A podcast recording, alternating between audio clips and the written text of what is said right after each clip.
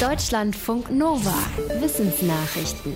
Sieben Minuten des Schreckens. So hatte die US-Weltraumbehörde NASA das komplizierte Landemanöver ihres Rovers Perseverance auf den Mars bezeichnet. Aber alles ist geglückt. Der Rover hat auch schon ein erstes Foto zur Erde geschickt, das die Marsoberfläche zeigt. Weitere Fotos, Videos und möglicherweise auch zum ersten Mal Töne vom Mars sollen folgen.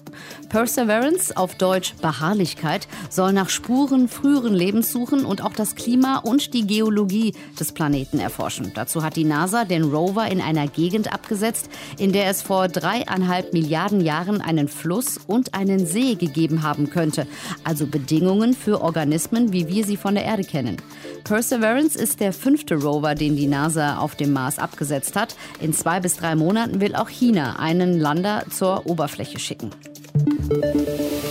In den letzten Wochen war es nachts zum Teil extrem kalt, ein großes Problem für Wohnungslose.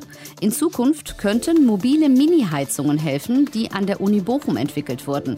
Die Heizpads sind so groß wie ein DIN A5-Blatt. Sie werden über eine Powerbank betrieben und sollen bis zu neun Stunden halten, also genug für eine Nacht. Morgens können sie wieder aufgeladen werden. Bis jetzt handelt es sich noch um ein kleines Projekt. Die Heizpads werden per Hand von Studierenden gebaut.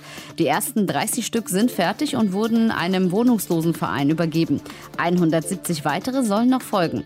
Dass die Heizpads nicht schon während der kalten Nächte der letzten Wochen zum Einsatz kommen konnten, liegt an der Corona-Krise. Bei einigen Bauteilen gab es Lieferschwierigkeiten. Außerdem mussten die Studierenden die Pads zu Hause bauen statt in der Uniwerkstatt. Mit einer Person, die schläft, können wir uns nicht unterhalten. Oder? Ein internationales Forschungsteam sagt, doch, das geht. Es hat Versuche mit 36 Menschen gemacht, die klarträumen konnten. Das ist die Fähigkeit, im Schlaf zu wissen, dass man träumt und den Traum dann auch steuern zu können. Sowas kann man trainieren. Die Forschenden stellten fest, dass die Menschen während der REM-Schlafphase, in der üblicherweise geträumt wird, zuhören und verstehen konnten. Sie konnten auch auf Ja- oder Nein-Fragen antworten und einfache einstellige Rechenaufgaben lösen. Die Antwort gaben sie über Augenbewegungen oder durch Anspannung der Gesichtsmuskeln. Die Forschenden finden ihre Ergebnisse überraschend und spannend. Sie wollen noch mehr über Träume herausfinden und wie das Gehirn während des Schlafes arbeitet. Ein Tablet oder Smartphone kann man nicht nur mit den Fingern bedienen, das geht theoretisch auch mit einem Muffin. Das hat ein Forscher der Uni Hasselt in Belgien herausgefunden. In einem Fachmagazin berichtet der Forscher, dass Muffins, ähnlich wie Finger, genug Feuchtigkeit enthalten, damit der Sensor im Bildschirm auf die Berührung reagiert. Und ähnlich wie unterschiedliche Finger kann der Touchscreen auch unterschiedliche Muffins voneinander unterscheiden. Das Ganze ist kein oder zumindest nicht nur äh, ein Witz. Aus der Entdeckung könnten auch praktische Hilfen für den Alltag entstehen. Zum Beispiel könnte man in Zukunft einen Muffin auf sein Handy legen und das erkennt direkt die Zutaten. Dann könnte es vor bestimmten Allergiequellen warnen, Kalorien ausrechnen oder einen Link zum Rezept suchen.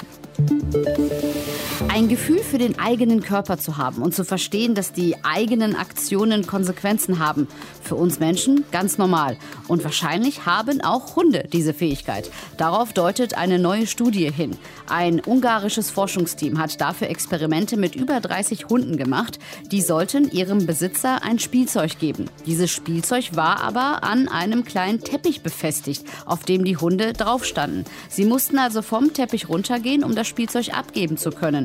Und tatsächlich, die Hunde merkten, wenn ihr Körper im Weg war und gingen vom Teppich runter. Die Forschenden schließen daraus, dass Hunde sich sowohl ihres Körpers als auch der Konsequenz ihrer Aktionen bewusst sind. Sie sagen, beides sind Vorstufen für ein Ich-Bewusstsein der Tiere.